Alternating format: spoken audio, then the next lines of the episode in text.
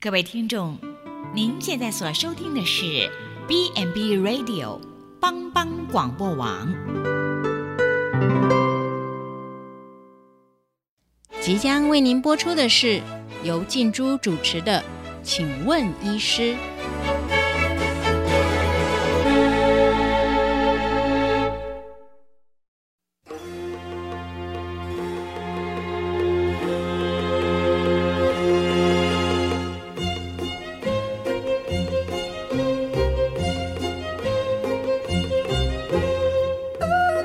听众，大家好，欢迎收听帮帮广播网，请问医师节目，我是主持人静珠。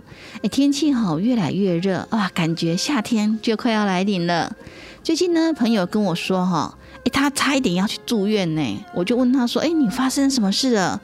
哦，后来才知道说，原来呢，他最近呢工作很忙，那所以呢，平常都会买饮料当开水，然后他说啊，白开水没有味道。所以呢，他都不喜欢喝，他都要喝手摇饮料。可是呢，因为最近那个肺炎啊，疫情很严重啊，哎，很多那个外送都不送饮料了。那早上呢，一大早就要出门，就手摇饮料哈也没有开。可是他就不喜欢去那些超市买啊，他说那个啊哈不是手摇的。所以呢，他常常哈一工作哇，一整天都没有喝水耶。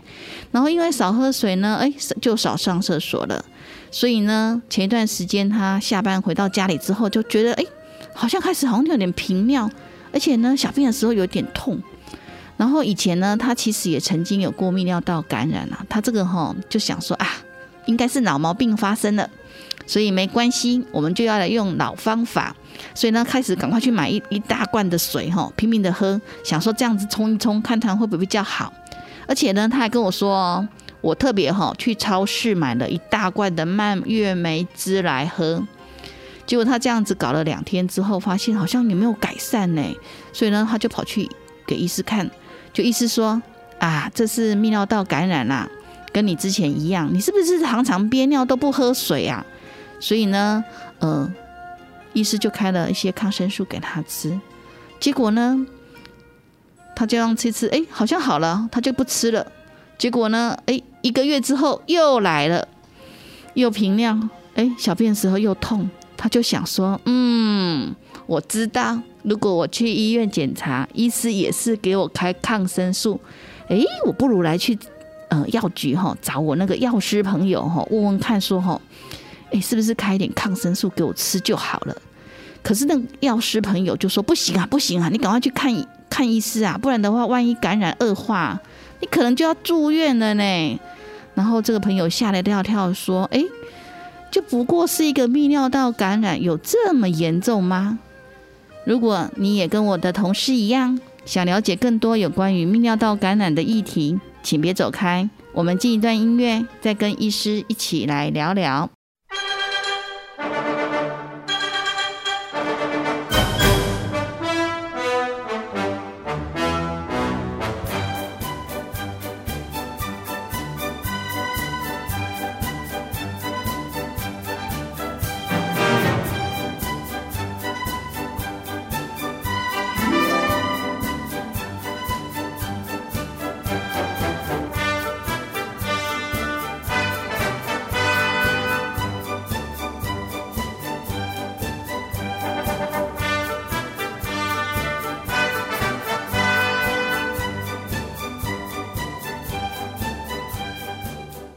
这里是帮帮广播网，请问医师节目。今天我们邀请到南投县普里救教医院林中正主任医师，请他来谈一谈泌尿道感染。林医师是中山医学大学医学系毕业之后，在进修中山医学大学临床医学研究所硕士。那他本身在台中龙总完成泌尿科的专科医师训练。也在中山医学大学附设医院担任泌尿科的主治医师，之后来到我们偏乡普里救要医院服务。林医师主要的呃专专精在于泌尿道的结石、射腺肥大、泌尿系统的感染、肿瘤以及膀胱功能的失调、性功能障碍、疝气、包皮以及生殖系统方面的异常的治诊治。那林医师已经到我们当中来了。我们请林医师跟大家问候一下。哎，各位听众朋友，大家好，我是林中正林医师，很高兴主持人的邀请，谢谢。那我想问一下林医师，哎，什么是泌尿道感染啊？好的，我想现在用泌尿道感染来讲，很多病人常常会不清楚，因为大部分的病人都认为，哎，我就是膀胱炎，他认为膀胱炎就是我所有的泌尿道感染，哦，但是事实上呢，泌尿道是从肾脏、输尿管、膀胱、尿道，哦，这个地方有尿液经过或储存的地方，我们通称为泌尿道。那这些地方呢，只要有细菌附着于这些地方的黏膜。没有办法被排除而发生感染，我们就称之为泌尿道感染。哦，所以不管你是在哪个地方，哦，就算肾脏，它我们可能会说肾脏发炎，嗯，哦，输尿管发炎，或者是膀胱发炎，或者是尿道发炎，我们这个都可以称之为泌尿道感染。哦，所以等于说，所有跟泌尿道呃系统相关的感染都是属于泌尿道感染。那为什么会发生泌尿道感染啊？其实哈，我们在生活周遭的环境之中，本来就有很多的细菌在我们的身边，啊，这个细菌都有可能用任何的机会的侵入我们的人体。那泌尿系统其实就是最容易被细菌侵入的地方之一了哈。一般来说，人的尿是没有细菌的，对，哦，然后肾脏制造出来的尿是没有细菌的。但是你如果环境卫生不佳，你细菌经由尿道入侵入入侵的话，那可能这些细菌进来之后没有被我们的免疫系统给杀死。那就会在膀胱里面不断的繁殖、繁殖、繁殖，到后来你可能就会变成一个膀胱发炎。那如果说再严重一点，没有好好的治疗它，它进入膀胱再往上走，进入输尿管到了肾脏，而造成肾脏的发炎，变肾盂肾炎，甚至于更严重，可能会引起全身性的败血症。好，所以这些情形都会发生。我们刚刚讲的泌尿道感染的一个情形。对。那这样子的话，泌尿道感染的话，它会有很多种的种类吗？诶，其实我们泌尿道感染呢，我们可以用几种方法去跟它区分。第一个是位置，哦，比如说我们有时候会讲说它属于上泌尿道感染还是下泌尿道感染。那是下泌尿道感染呢，一般我们就是指膀胱、嗯，尿道、尿道。那上泌尿道感染，一般我们就是指肾脏或肾脏周边，我们都指上泌尿道感染。那如果用症状来讲的话，有可以分为没有症状的，哦，就菌血的的膀胱发炎，哈，还有有症状的泌尿道感染。就是有有的病人，比如说像他，呃，像一些长期卧床的一些呃居家的一些老人家，你把他尿液拿去送检查，因为我们都发现他会有感染，他有菌尿症，哎，可是病人他本身没有任何的症状，嗯，这些属于无无症状性的菌尿症，好，那严重度的话，我们也可以分单纯性的，像年轻人，他他们是属于单纯性，他就是可能水喝的少憋尿造成的，或者是复杂性，所谓复杂性就是说他可能还有其他的疾病。比如说，他可能还有合并射物腺肥大，嗯，他可能有放导尿管，哦，他比如说他是有居家，他住很久，哦，他常常反复发生的，这就属于复杂性的，哦，它就跟单纯性复杂性，所以我们可以用位置，嗯，我们可以用症状，我们可以用严重度。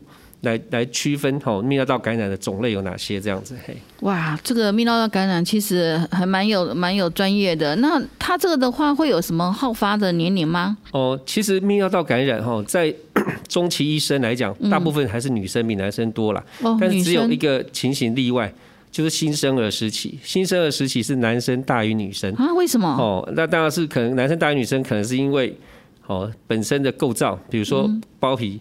哦，没有割包皮的哈，包皮长的，或者是本身有一些先天性的构造的异常，哦，所以在新生儿期就一岁以前是男生大于女生，但是过了新生儿期到学龄前的话，男女的比例就变一比十喽，就女生比男生多喽。那如果说是在年轻人的话，甚至可以到一比五十了。为什么会这样？哦，女生的几率又更高了，哈，就年轻女生的发生率会比男生更高了。为什么？哦，这当然会提到就是跟她的。还是女生比较容易感染的原因，还是跟她的构造有关系。嗯，她的尿道比较短，对，尿道比较短哈。还有呃，喝水的习惯，哦，爱憋尿的习惯而造成的哈。还有就是女生因为还有个阴道的关系，哦，那所以有些细菌的互相感染造成的。哦，那到了六十岁以后。男生因为有射物腺肥大了，对，哦，所以它的发生率又增加了，所以男女的比例又降到大概一比十，女生十，男生一，哦，所以它好发的年龄事实上是不一样的，对。哦，所以是依照整个年龄呃年龄层的转变，然后会有一些些的改变这样子。那会有哪些呃就是高危险群，就是比较容易呃有这样子的泌尿道感染的？除了这个年龄之外，好的，实际上最重要第一个女生。嗯，哦，女 女生生就是高危险群。哦，女生就是高危险群，第群。二个怀孕的妇女。哦，怀孕、第三个老年人。老哦，年人，也是一个高危险群。嗯第四个糖尿病的疾病的患者，哦那糖尿病疾病的患者就是因为他的膀胱收缩功能不好了，哦，他排尿功能不好了，所以这一类的病人也容易有有泌尿道感染。当然，你有肾脏疾病或抵抗力下降的病人也容易得泌尿道感染，还有结石，还有性行为比较频繁的。哦，或者是有射物腺肥大的，哦，像这些都是属于高危险群啊。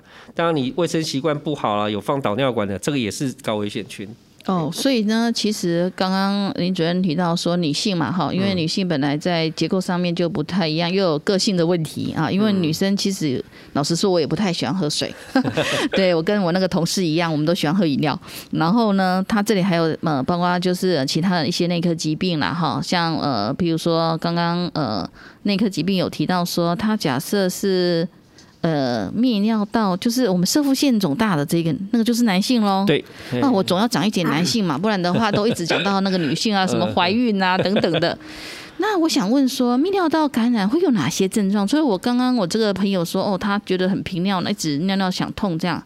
那还有什么症状是？因为你刚才有提到说，有些人不一定有很明显的症状。对，嘿，泌尿道感染刚刚讲过，若以症状分，哦，有所谓没有症状型的菌尿症，哈，但是一般来说，我们泌尿道感染的症状还是以上下来区分最多。如果你下泌尿道，就是说膀胱或尿道这边的感染的话，你的症状大概就是频尿、解尿会疼痛，会有灼热感，或者下腹部耻骨上方会有压痛，嗯，哦，啊，再来就是尿会很急，是它、很急的时候，你会就觉得很尿不好解，像排尿困难。那再来就是尿会有异味啊、浑浊，甚至于血尿的情形。这是属于下泌尿道。下泌尿道对啊，上泌尿道的话，就是你有可能发生下泌尿道的情形，但是它有一些其他情形不一样，就是它可能会有后腰痛，像肾脏发炎的，它常常会后腰痛，严重一点可能会发烧、会畏寒，哦，甚至于恶心、呕吐。哦，这些就是属于上泌尿道系统感染，就是肾脏的发炎。哦，所以肾脏的发炎它有一个很重要的一个三个条条件，就是腰痛、发烧跟泌尿道感染，就你尿液中白血球有升高。哦，这三个。那你上泌尿道感染的话，严重一点，可能就会引起败血症的情形。嘿，对所以它这个所以也是很严重的。那这样子的话，我们如果说呃，万一有这些症状的时候，我们到了呃那个医院的话，那医师会给我们做哪些检查？哦，我想一般如果是泌尿道感染来医院，当然第一个就是做尿液的检查，一般的常规检查就好了。那第二个呢，如果说病人是比较严重，比如有发烧的话，通常我们都会给病人做白血呃血液的抽呃抽血检抽抽血查。检查，还有就尿液的培养或血液的培养。再来呢，可能会给他做超音波。做超音波的用意呢，是在于哦，看有没有一些结结构结构性造成一些阻塞，比如说肾脏有没有积水。啊，再来的话，X 光片，因为我们刚刚讲结石的病患也容易引起我们所谓的泌尿道感染，好，所以这超音波跟结 X 光片是我们会做的第二个检查之一。那再严重一点的话，可能有些病人他可能不是单纯的就一般的细菌感染，他有可能是我们刚刚讲的有另外一种感染，比如说是哦性交传染病。哦，它传有可能对，可能是性。交传染病造成的感染哦，所以症状也一样，它也是会小便疼痛、灼热感、嗯哦，甚至于尿道会有一些分泌物。像这一类型的话，我们就要去查它是不是其他的有其他的感染，或者是像女性有时候她可能会阴道阴道的感染，呃，嗯阴道的一些一些细菌跑到尿道来。那像这样的话，我们可能就是必须要再做其他的检查，哈，所以不是单纯只有做一个尿液的检查这样子。嗯，对，所以其实我我听起来的话，其实虽然说我们都觉得说，哎，泌尿道感染就一个感染而已嘛，好像听起来好像不也没有那么严重，就像那个同事讲的说啊，不怕你严重啊，干嘛那么紧张？其实我发现，其实那个检查它其实是呃要非常的小心跟完整，不是说哦我们只有呃验验尿啦、抽抽血这样子，他可能还要再去看一下，哎，他是不是有其他的状况，比如说有一些结石啊，甚至说有没有一些呃像性病方面的一些感染的呃原因造成的，而不是单纯的一个说哦啊都感染而已嘛哈。对对，那我想问说，那如果说万一真的 就泌尿道感染了，那它的治疗方式会有哪些啊？一般来说，哈，泌尿道感染主要还是细菌造成的最多了，哈，所以一般我们还是给予抗生素的治疗。那一般如果是无症状的哦菌尿症，你可以采取不给任何药物治疗，或者是给他一至三天就够了，哦，不用太多。但如果是有症状性的哦泌尿道感染，一般我们是给予七至十四天好，在这临临床症状上如果都完全改善了，好，尿液报告也正常了，我们就可以停药。但是如果说病人已经有发烧了，哦，比如说有你像肾脏感染或者是射物腺，我们有时候会把射物腺也把它归纳到我们泌尿道感染之一的话，像这类型的病人，可能他已经发烧了，哦，你给口服药物治疗可能已经无效的话，你就必须要注射的，像这种病人就必须要住院。所以一般如果是肾脏发炎、肾盂肾炎的话，这类型的病人我们都会建议病人住院，哦，打针剂抗生素一至两个礼拜。要口服二至三个礼拜，哦，才有可能把这个病完全的治疗好。否则，一般肾脏发炎如果第一次没有治疗完全，它复发的几率是非常高。哦，啊，病人也比较容易会产生一些后遗症。哦，像啊，如果说像刚刚讲的，哦，如果说它是其他的性交传染病，那你可能就要用其他的药物的治疗。哦，再来，如果说射物腺发炎是变成慢性的话，有时候甚至于要吃到六到十二个礼拜的口服抗生素的治疗。哦，所以一般的药物治疗还是针对于它的临床症状。它发生的地方哦，来来看你要给多少的药物和时间这样子。对啊，因为我知道之前 我们我们呃常常会听到我们的一些护理姐妹们啊，因为工作嘛哈很忙，然后呢也没喝什么水，结果呢就哎血尿。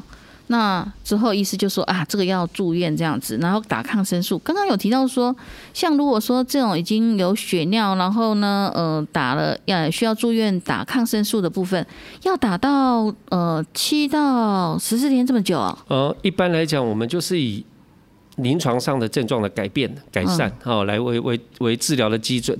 但是如果说我刚刚讲，如果说他是不是说单纯的泌尿道感染，它是一个肾脏发炎的，肾脏发炎就属于一种比较复杂性的泌尿道感染的时候，通常我们是建议打七到十四天的，就一到两个礼拜的针剂。但是如果说它的呃效果很好，它可能针剂治疗两天到三天，它它烧就退了。那通常这种病人呢，我们都会跟病人讲说，你最好是临床上三天以上没有发烧，连续三天没有发烧，你再出院可能会比较安全，因为这类型的。有一个特性，它就是针剂打下去之后，它烧就退了。嗯，它隔天又烧起来。对，然后烧又退了，然后又烧又烧起来，所以它会有一段时间，它会上上下下、上上下下个几天之后，它才会趋于比较平稳。所以这类型的病人，为什么我们会说打一到两个礼拜，就是因为他的临床症状通常都会几天后才会比较稳定。你不能够一天没烧你就给他出院，通常这样的病人回去一定马上烧起来，嘿，所以大家大家就要打那么久，对。对，所以我觉得，呃，刚刚李主任提到了，确实是我那个我那个呃护理姐妹们，她们确实就是这样子，哇，那一次的治疗，我我真的是觉得说，哇，怎么要需要这么的久？因为他就一直烧烧退退烧烧退退烧烧退退这样子，所以搞了蛮蛮长的一段时间。后来我们其他的同事就说，等你回来上班的时候，我们要盯着你喝水。盯着你上厕所，不可以再这样子了。好，那我们先休息一下，进一段音乐，再跟医师继续来聊聊。哎，为什么女性比较容易有泌尿道感染？还有儿童跟成人的泌尿道感染有什么不一样？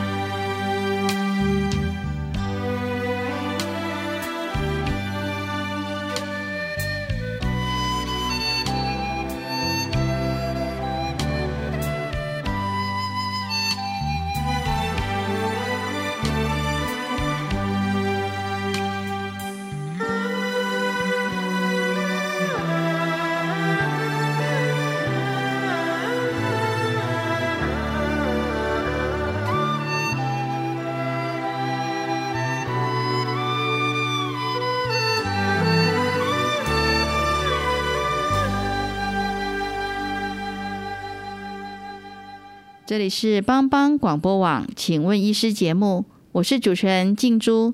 刚刚我们有跟林主任聊到有关于这个泌尿道感染的一些治疗，那我想问说，为什么我们女生哈比较容易有泌尿道感染？好的，我想女生哈，呃，男生有个射护线哈，所以男生有时候也蛮可怜的，但是女生更可怜的是，女生在中期医生大概百分之五十。的几率哦，呃，会得到泌尿道感染，哦，就有一半的女生都一定会得，哈，一定会得。那为什么它比较容易得呢？一般还是跟我们的身体的构造有关系，因为女生的尿道比较短，大概只有四公分，而且是直的。那男生的尿道大概是十到十五公分，而且它是弯曲的，哦，所以男生而且还有有的有包皮包着，所以比较不会有细菌可以直接侵入到我们的尿道。而我们这个女生，因为她除了尿道口之外，旁边就是个阴道，然后再过来肛门口，那它可能会因为阴道外阴部的滋尿那个细菌滋生，然后经由尿道侵入膀胱，尤其你在行房怀孕的时候特别容易发生哈，所以女生在这个地方就是比较吃亏，所以她比较容易得。再来就是停经后的妇女，因为她因为荷尔蒙刺激的减少之后呢，她可能会发生尿道的萎缩、膀胱膀胱层的萎缩，她排排尿跟保护的机制也会变得比较差。所以它也比较容易抵抗力减弱而造成泌尿道感染。哦，那再来就是有些女生因为工作环境的关系，比如说柜姐，哦，或者是有一些哦像那卖菜的、卖卖做早餐的女生，她有憋尿的习惯，哈，影响了膀胱正常排尿的功能，所以也比较容易得到一些泌尿道的感染。我想终归这些原因而造成的。对，哇，那这样子的话，刚刚呃林主任有提到说，而女生因为呃跟我们的那个呃就是阴道口的关系嘛，那这个也关系到性行为这件事情。那为什么性行为会增加我们泌尿道的感染？好的，我想性行为为什么会增加？第一个哈，是因为我们在性性做完性行为之后，很容易把阴道跟肛门口之间的细菌，因为你的动作的关系，哈或者接触的关系，会把那些细菌带到了你尿道口，而尿道口之后进去膀胱。那也因为你的性行为造成的会阴部的充血肿胀，而这些肿胀之后，反而会造成你一些正常该该代谢、该收缩的地方会变得比较不那么灵敏，而造成感染。好，所以他在性行为的时候，再来就是性行为完，可能有时候的卫生习惯会变差，嗯，哦，或者是有些年轻人可能想说，我一次完还要第二次，还要第三次，所以他不会去冲洗，哦，因此呃造成他性行为频繁的人容易得到这些泌尿道感染。啊美国他们就做过一个研究，他们对于那些没有结婚的那些大学生。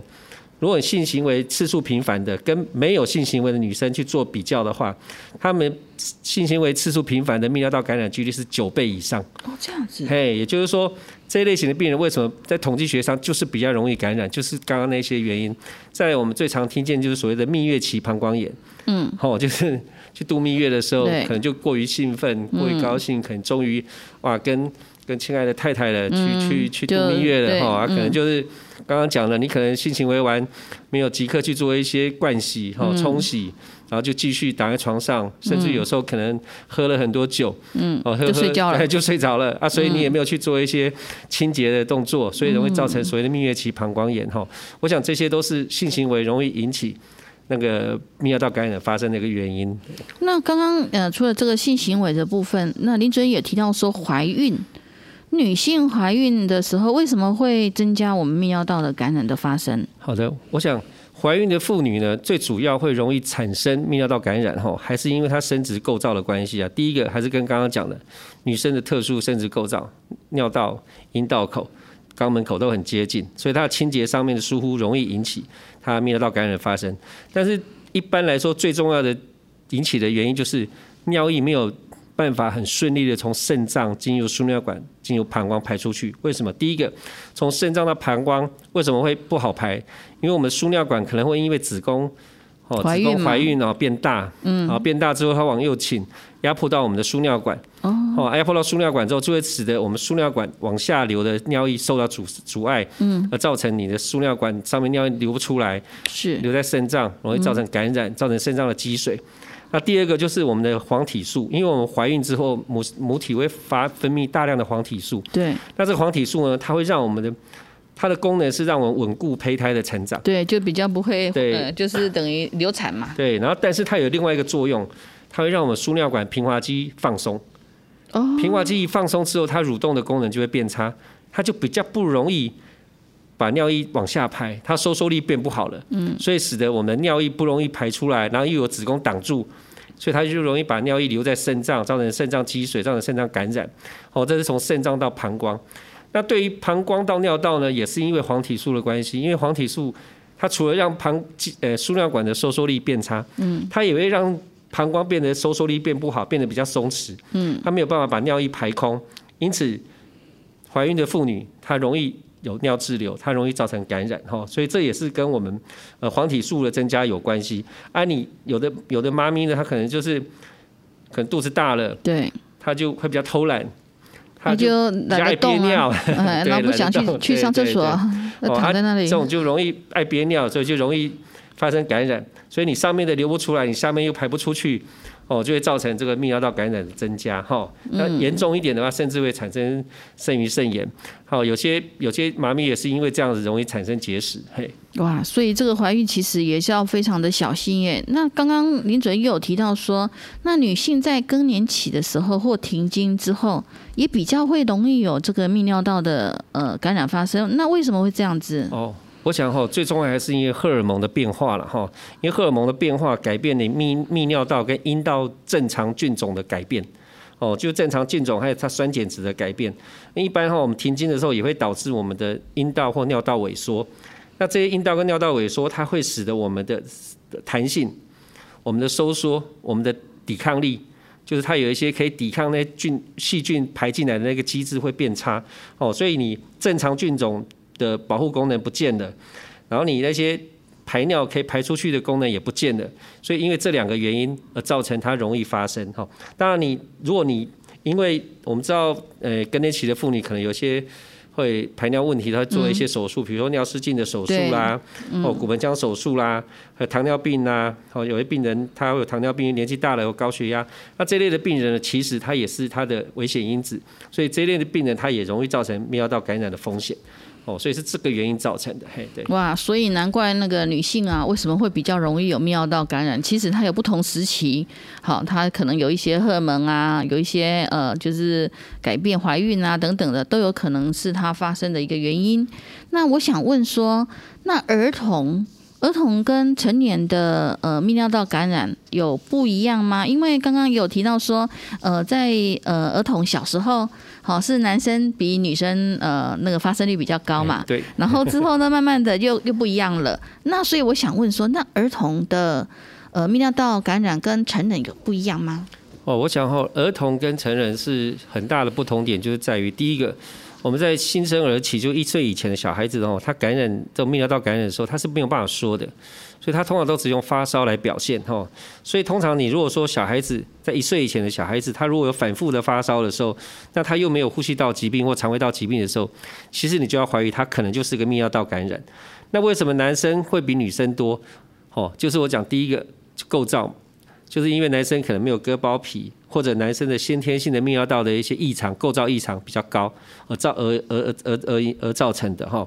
那过了新生儿期到青春期的话，女生就会高于男生，好，就是因为哎，这个时候可能男男生的那个包皮的清洁率也变高了，哦，他可能不像不像一岁以前这么严重了啊。小孩子可能不爱，女孩子比较不爱喝水，尿道短，所以那个时候就会变成女生会大于男生。那小孩子，我刚刚讲，因为他不会说话，他也不会表达，他只会哭，嗯，只会发烧。所以如果遇到刚刚那样的问题的时候，哈，小孩子，尤其是新生儿的小孩子，你要做一些检查，就跟大人不一样。哦，这样子。哎，跟大人不一样。一般来讲，大人大概就是做尿液的检查、血液的检查、X 光去看，对对对对对。但是我刚刚讲过，小孩子他可能会有先天性构造的异常，嗯，哦，就是一岁以前可能先天性构造异常，所以一般来讲。我们小孩子反复发烧，你怀疑是泌尿道感染的话，通常有时候会给他做超音波，肾脏超音波会比大人更更早做。嗯，肾脏超音波看有没有肾脏的积水。嗯，做膀胱超音波看有没有膀胱不正常的，比如输尿管尾端的一个膨起。嗯，好，那再来可能如果更严重的感染一直都不会好，我们可能会做一个核子医学的检查，好来看看肾脏功能是不是已经受伤了。好，再来就是最常做的，就是所谓的。逆行性膀胱尿道摄影，哦，因为最常见的小孩子的先天性构造异常而引起泌尿道感染的，就是所谓的膀胱输尿管逆流。哦，逆流，嘿，就是说他膀胱的尿液正常应该要往往下跑，嗯，他没有，他反而往上跑。哦，那为什么会往上跑？就是它输尿管跟膀胱那个开口，它本来是一个好像类似一个半一个这样开口闭合的，它这个闭合的功能变不好了，洞口变大了，所以它尿会往上跑。嗯，那往上跑之后呢，轻一点的它只是跑到输尿管，严重一点的它可能会跑到肾脏去。嗯，那造成肾脏的受损，它疤痕产生，然后最后会造成这个肾脏功能变差。所以在小孩子的哦，泌尿道呃泌尿道感染的时候，这个情形是要去怀疑的哦，所以这个大人比较少，通常都小时候就会发现的哈，所以他的检查也是跟大人不一样。是，所以看起来小孩子的泌尿道感染可能更需要去注意。那另外的话，就是我们刚刚呃前面有提到女性性行为这件事情啦。那我想问说，一般我们的泌尿道感染跟我们的尿道炎，好，就是呃到底有什么差别？因为泌尿道感染，我们当说泌尿道就是从肾脏嘛，哈，到我们的呃尿道嘛，哈，这样整个。那尿道炎的话，它好像单纯就是尿道而已。那它这两个之间有什么差异？好的，呃，通常有些病人来，他就直接讲我尿道炎，嗯，他可能就是把一般我们所谓讲的膀胱发炎、尿道感染，哦，都统称叫尿道炎。可是，一般我们在临床上面，如果说这个病人他是尿道炎的话，我们可能是比较区分在比较专在尿道这个部分。啊，尿道尿道炎的话，通常是跟一般泌尿道感染比较起来，是一个比较严重一点的疾病。哦，它虽然它引起尿道炎的一些感染的菌种。跟我们一般泌尿道感染的菌种一开始是差不多，可能是大肠杆菌最多。嗯，但是尿道炎的话，通常我们还要考虑有没有可能是所谓的性交传染病造成的。性交传染病，比如说像淋病啊，或者 P E 菌啊，哦，甚至于病毒，比如说呃什么那个单纯疱疹病毒啦，哦这些都有可能哦造成我们所谓的尿道炎。所以一般我们在讲尿道炎的时候，我们会讲比较严重的这个疾病，哦，而不是一般单纯的泌尿道感染。哦，那它的表现也是跟一般不一样，它好发年龄也比较不一样。哦，这个尿道炎的好发年龄的话，男生是二十到三十五岁，女生是二十岁以下。好啊，它的它大部分都是属于属于高高危险的性行为啊，多重性伴侣啦，这些人比较比较容易得到这个所谓的尿道炎。好啊，通常男生如果有尿道炎的话，通常我们都会跟病患问说，你有没有固定的性伴侣？嗯，如果有的话，我们都会说你要不要把你固定那个那性伴侣也一起。带过来检查一下，再过来检查哈，我们可能就是会一起给他做一些哦血液的一些检查，因为我们刚刚讲过尿道炎，其实我们一般来讲比较常见的两个菌种，一个就是淋病，一个就是 P E 菌。嗯，那淋病的话，通常来讲，它的潜伏期大概是二到七天，然后它会有一些分泌一些呃乳黄色的一些分泌物，嗯，啊，它小便会疼痛，会有刺痛感。那 P E 菌的话呢，它大概七到十天的潜伏期，那它的分泌物是属于比较。白色亮色的，哈，比较白亮的，哈，或者或者是白色的分泌物，那它也是一样会有小便疼痛的情形。那如果说病人有这样情形，我们刚刚讲过，你一定要问他有没有有没有固定性伴侣。嗯，那如果说病人没有固定性伴侣，嗯，那他也有这个问题的话，通常我们就会加验一些哦比较特殊的，比如说艾滋啦、梅毒啦，嗯，这一类的哈，就其他一些比较严重的一些性交传染病的一些呃的检查。然后来让他来让我们知道说他到底为什么会有这个尿道炎这样子。对，哇，那这样子的话，我们在日常生活中，我们到底要怎么样子来保健吼，才可以降低这个泌尿道感染呢？因为我刚刚听到说泌尿道感染主要的原因是呃大肠杆菌。对。那这样子的话，我要用什么方式来做呃这个保养呢？其实呃。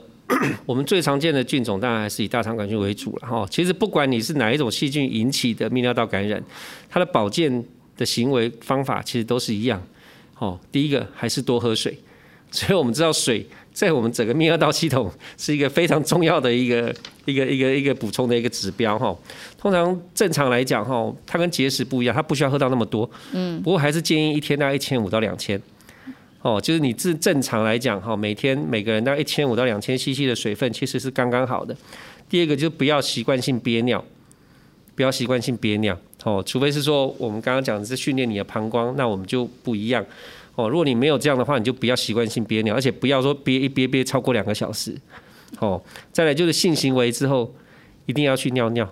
哦，好，因为性行为的时候常常会有一些菌、细菌，我刚刚讲过，它可能会因为细菌进入你的尿道口进去，你尿尿的话可以把它冲出来，把膀膀膀呃膀胱给排空。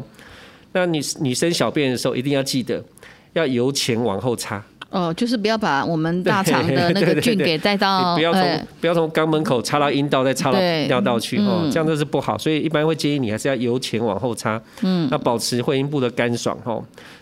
尽量不要穿太紧身的裤子为什么？哦，因为太紧的话，容易让你的那个呃温可这样很很像大妈哎、呃，那为了健康着想 哈，就不要穿太紧的，尤其你如果正在发炎的过程的人，尽量不要哈。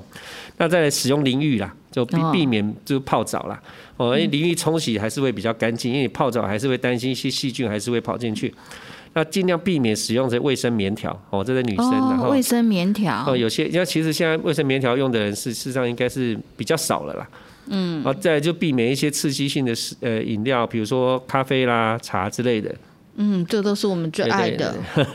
那再来就是有时候你可以补充一些哦，刚刚你可能有提到你的朋友的蔓越莓啦，或者是维生素 C 啦，哦这些的食物也也可以降低我们的泌尿道感染的发生，这样子嘿。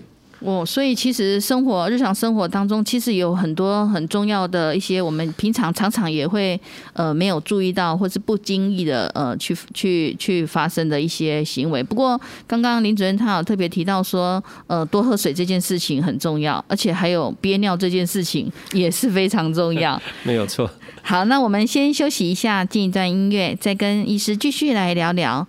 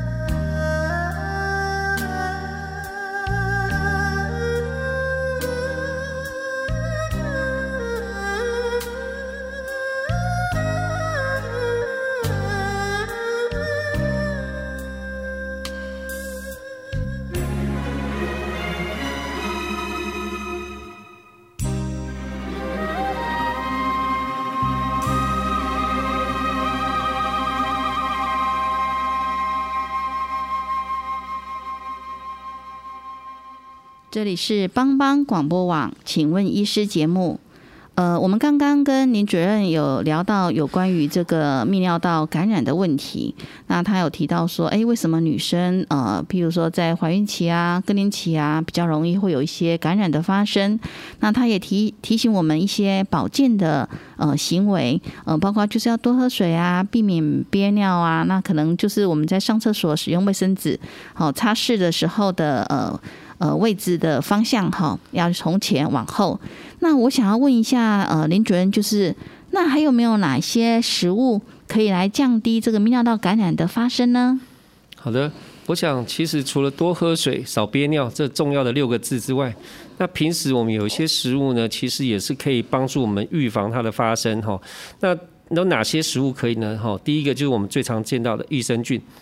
哦，有时候益生菌也有帮助，这可能很少人会觉得说，哎，这很少听到。其实这是因为我们正常来说，我们正常的女性的阴道，它最多的细菌呢，正常的菌种哦，就是乳酸杆菌。那这乳酸杆菌如果量变少的时候，哦，它就会让我们的大肠杆菌的附着附着量会增加。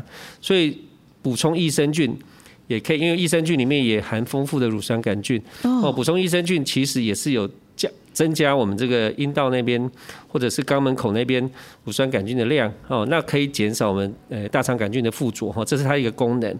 那当然第二个就最常见的就是我们讲说蔓越莓，嗯，哦蔓越莓其实就是指说它的前花青素这个成分哦，那这个成分呢，它是可以让我们大肠杆菌的附着变得比较不那么的容易。哦，它不容易附着在我们泌尿道系统上面。哦，它除了呃蔓越莓之外，洛神花、黑莓也是属于高前花青素的一个食物。哈，当然蔓越莓还是以还是最高的哈。那再来就是维他命 C。那维他命 C 为什么也可以改善呢？因为维他命 C 其实很多蔬菜、很多水果都有高的维他命 C。嗯。那它的好处就是，哦，它可以使尿液酸化。哦，再来，它是一个很强大的一个抗氧化剂。哦，跟抗发炎的物质，哈，抗氧化剂跟抗发炎，它都可以让我们的泌尿道的预防，哦，达到一个很好的效果。那再来，食物中如果说含硫化物较高，比如说像大蒜啊、洋葱、白萝卜，它有助于杀菌，降低感染的机会。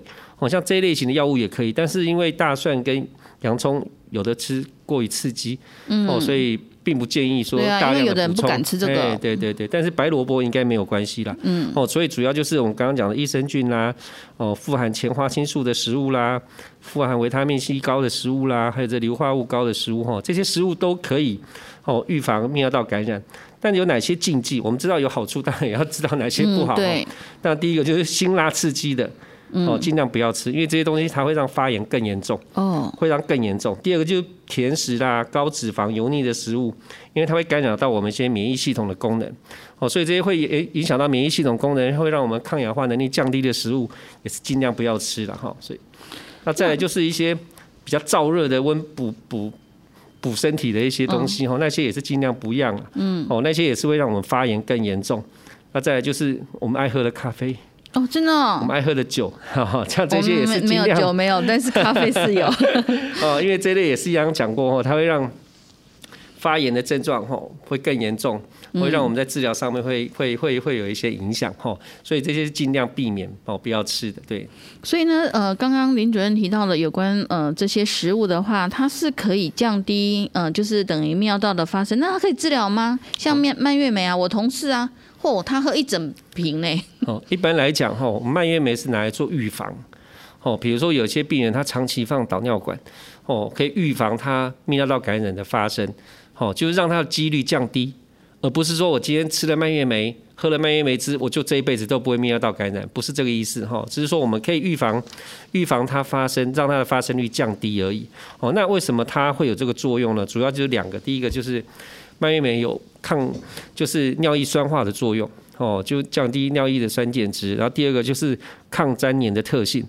哦，我们知道说，其实，呃，大肠杆菌在在酸性的环境中，它是比较不容易生存的。嗯。所以为什么要让尿液酸性化？好，的原因在这边哈。那蔓越莓它有尿液酸性化的作用，那它有含有刚刚讲到它有一个前花青素，嗯，哦，丰富的前花青素，它可以抑制大肠杆菌。附着于膀胱或尿道的黏膜，减少那个泌尿道感染的发生，哈，以及它的复发。那除了大肠杆菌之外，其他的细菌呢，其实像变形杆菌、肠球菌，它也是有作用的。所以为什么我们说，哎，现在大部分都听到说，哦，吃蔓越莓就可以治疗？它不是治疗，它其实是种预防。或者是可以让你现在，如果说你正在感染过程中，它可以帮助你那些大肠杆菌不要那么容易附着，它可以可以可以改善你的症状，但是没有办法治疗你的症状。哦，所以呃，蔓越莓其实是一个预防哈预防泌尿道感染的呃一个呃食物啦，但是呢，并不是说呃吃了蔓越莓之后，我就我永远都不会发生这个泌尿道感染。那也不是说，哎，我发了发生了泌尿道感染之后，我就单纯吃蔓越莓就自己好了，这样也不是啦哈。那还是要提醒，还有一还有一点就是哈，因为它蔓越莓哈。可能会跟某些药物发生一些交替作用，所以有一些药物哈，如果说它是从肝脏代谢的某些特殊的药品的时候，它会让那个药物的作用发生加成。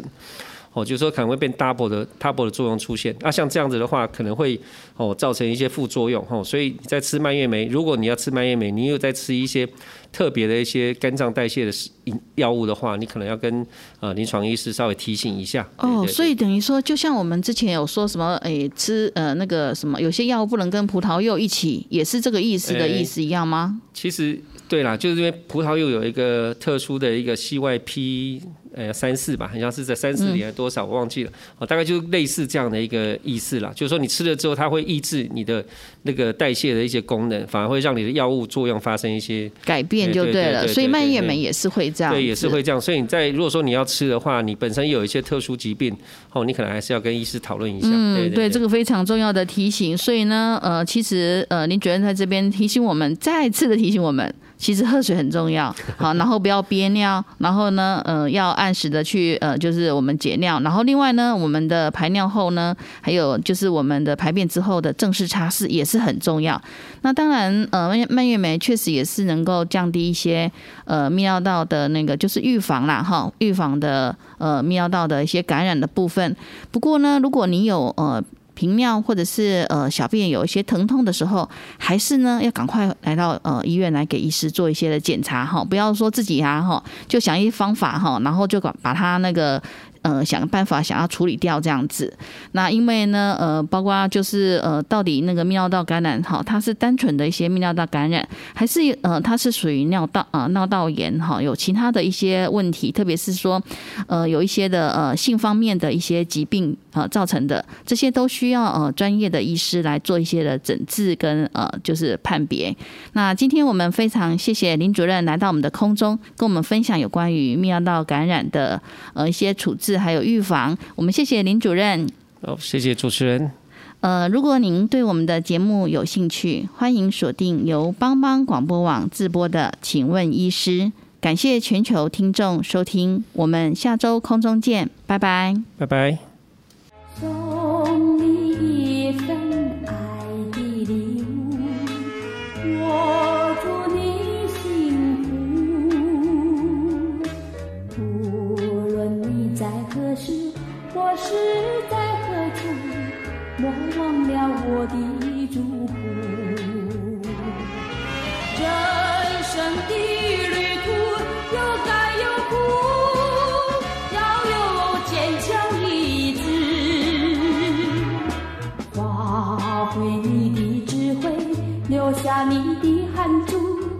创造你。